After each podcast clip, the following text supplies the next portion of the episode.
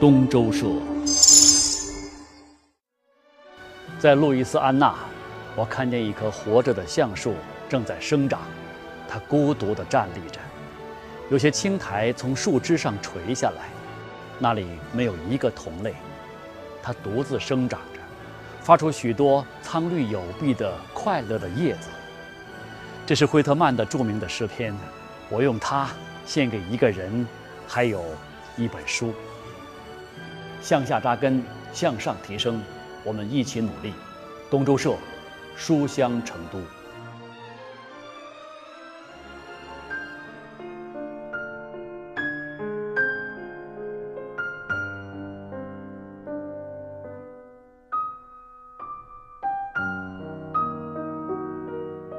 这片美丽的湖水是在美国的波士顿附近啊，这个湖确实非常有名，只不过我不准备马上把他的名字告诉给你，我想先讲一段往事。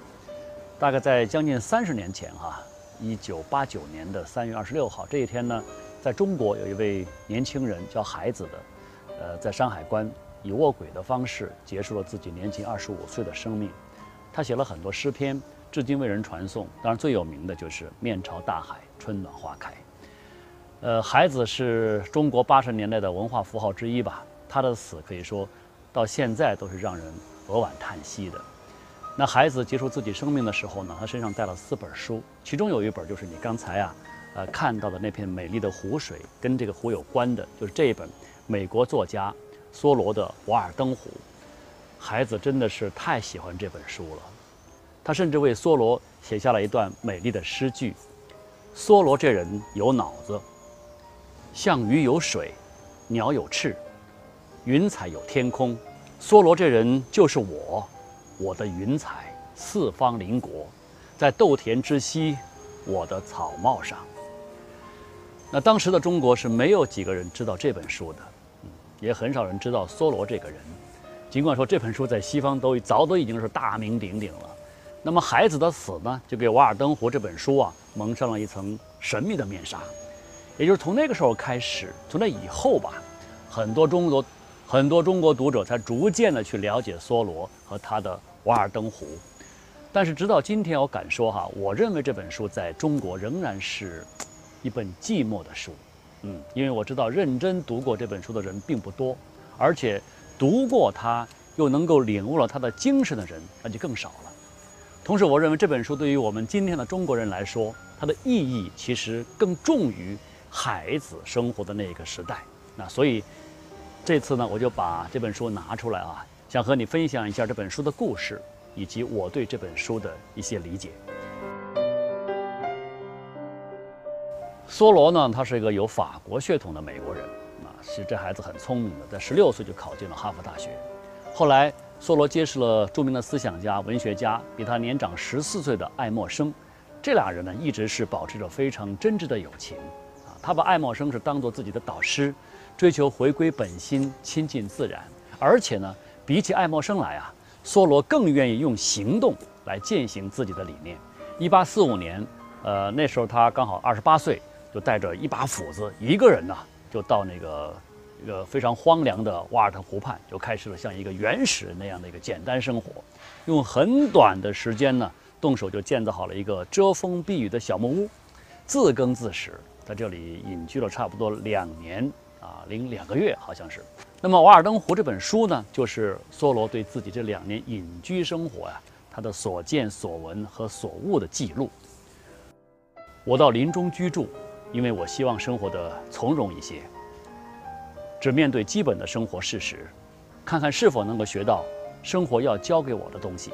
不要等到死之将临时，发现自己没有生活过。我不想过不是生活的生活，也不希望过退隐的生活。我想要深深的生活，吸取生活的全部精髓。那么，梭罗的选择其实很容易让我们想到咱们中国古代的一些隐士们。啊，你比如说这个陶渊明，呃，公元四零五年的时候，陶渊明就辞去了官职，开始了自己长达二十多年的隐居生活。但是陶渊明呢，跟梭罗是有很大不同的。呃，当时陶渊明是人到中年了，他已经厌倦了一种生活，的决心要是选择另外一种生活状态，所以呢，他就说了这么一句话：“云无心而出岫，鸟倦飞而知还。”那么梭罗是很年轻的，那年轻的梭罗他是想做一场实验啊，就是想弄清楚什么才是人们真正需要的生活。他远离人群，以山水为伴，以动物为邻，自给自足。那他计算了自己要建造那间小木屋的所有的支出啊，总共花了多少钱？你猜？一共是二十八块一毛二分五，算得非常的精准啊。他也计算了他在隐居期间呢。整个的收入和支出得出了那个收支之后那种相抵的差额，所以很多时候他就整天的一个人坐在湖边上什么也不做，那心里就开始来比较一种东西，比较什么呢？就比较他所使用的时间跟忙碌的那种追逐，究竟哪一种东西更让人清明，更让人愉悦？尽管说这个梭罗跟陶渊明啊，他们的出发点是不同的，但是呢，最后这两个人都获得了相同的感受。陶渊明说：“此中有真意，欲辨已忘言。”而梭罗也发现，最简单的生活才是最真实的生活。那么两年多的隐居体验呢，让他意识到这个生活对物质的需要其实是非常有限的，而灵魂的必需品却没有办法用金钱去购买。那么多余的财物只能去购买多余的东西啊！所以到了最后呢，他反倒同情起那些想买什么就买什么的富人们来。奢侈的有钱人看似富有，却是最为贫困的阶层。他们积累了大量的低劣东西，但不知道如何使用或摆脱它们。就这样，他们铸造了自己用黄金或白银的桎梏。你发现没有？这个梭罗是非常的崇尚，呃，简朴单纯的生活的，追求精神的这种净化和富足。在自己的隐居生活当中，他扎扎实实的把自己啊就融进了大自然当中去，饱含深情的热爱着身边的这一片湖水和周遭的一草一木。他可以耐心的去观察湖边的一片叶子由绿转黄，然后静静的去守候那种湖水的结冰啊那种融化的过程啊。所以那一刻的每一刻的一些细节，是让他认真的去品味去体验。梭罗认为啊，这个美的趣味最好是在露天里面培养，再没有比自由的欣赏广阔的地平线的人更快活的了。说梭罗是大自然的挚爱者，也许还不太够。那他经常是跟大自然可以说是融为一体，他其实就是大自然的一部分。所以这个梭罗的研究专家哈丁说过这么一句话，他说这个《瓦尔登湖》这本书啊，至少有五种读法啊。第一就是作为一本自然的书籍。第二呢，是作为一部自力更生、简单生活的指南；第三是作为批评现代生活的一部讽刺作品；第四啊，作为一部文学名著。的确，这本书它的文字相当的优美的。那么第五就是这个作为一本神圣的书，呃，神圣的书，也许你会觉得这个“神圣”两个字是不是有点太严重了点儿啊？但是据我所知，在一些人的心里面，这本书确实是有这样的一个地位的。比如说，第一个把这本书翻译成中文的人，就是著名的散文家，写下了《哥德巴赫猜想》的徐迟。哈，他是这样来热情赞美这本书的：“瓦尔登湖语语惊人，字字闪光，沁人心脾，动我衷肠。此书毫不晦涩，清澈见底。到了夜深人静、万籁无声之时，吟诵之下，不禁为之神往了。”那么，在一八四七年夏天快要结束的时候，梭罗终止了自己的隐居生活，重新回归了社会。但是他并没有第一时间就把自己的这些所有的隐居的感悟啊，把它写下来，而是到七年之后才出版了这本《瓦尔登湖》。那么那几年呢，他一直是在整理、在沉淀自己的思路啊。他的这种严谨，对保证这本书的质量起到了非常关键的作用。不过这本书问世以后，确实在很长一段时间，也是非常的寂寞的。呃，十九世纪的上半叶，整个西方世界，你知道，都是沉浸在资本主义跟工业革命迅猛发展的狂欢当中，人们对财富、对金钱的那种追逐感觉，可以说正呈现出了一种前所未有的热情。没有几个人愿意去听梭罗的这种唠叨。直到十九世纪末，呃，二十世纪初这个阶段。这个主流舆论才慢慢的意识到哈，梭罗的思想价值，开始热情地赞美梭罗心里面那片湖水。那么对于同时代而言，梭罗无疑是太超前了。好，那么咱们再看看今天的中国，其实呢，它跟一百多年前的西方社会真的是何其相似啊！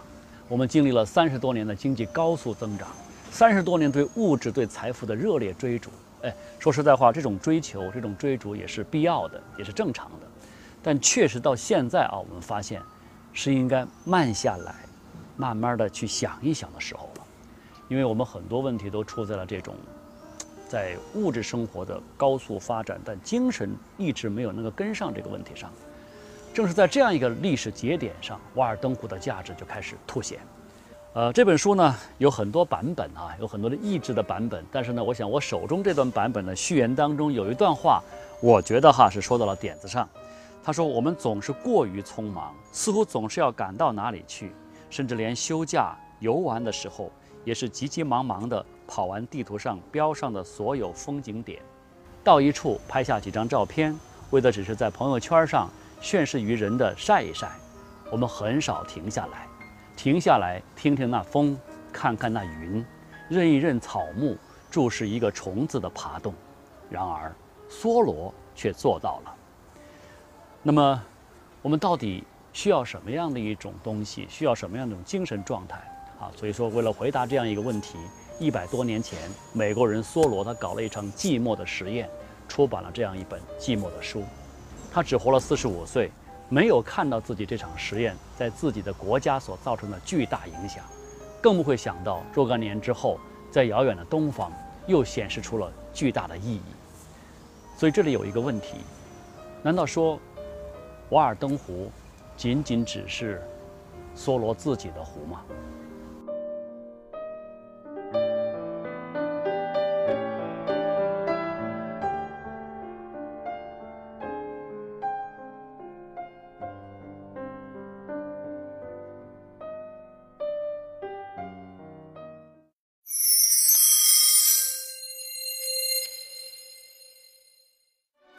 花香虽好，但没有书香长久。送人礼物没有比送书更好。无论何时，送人最好的心意，我觉得应该是书籍。向下扎根，向上提升，我们一起努力。东周社，书香成都。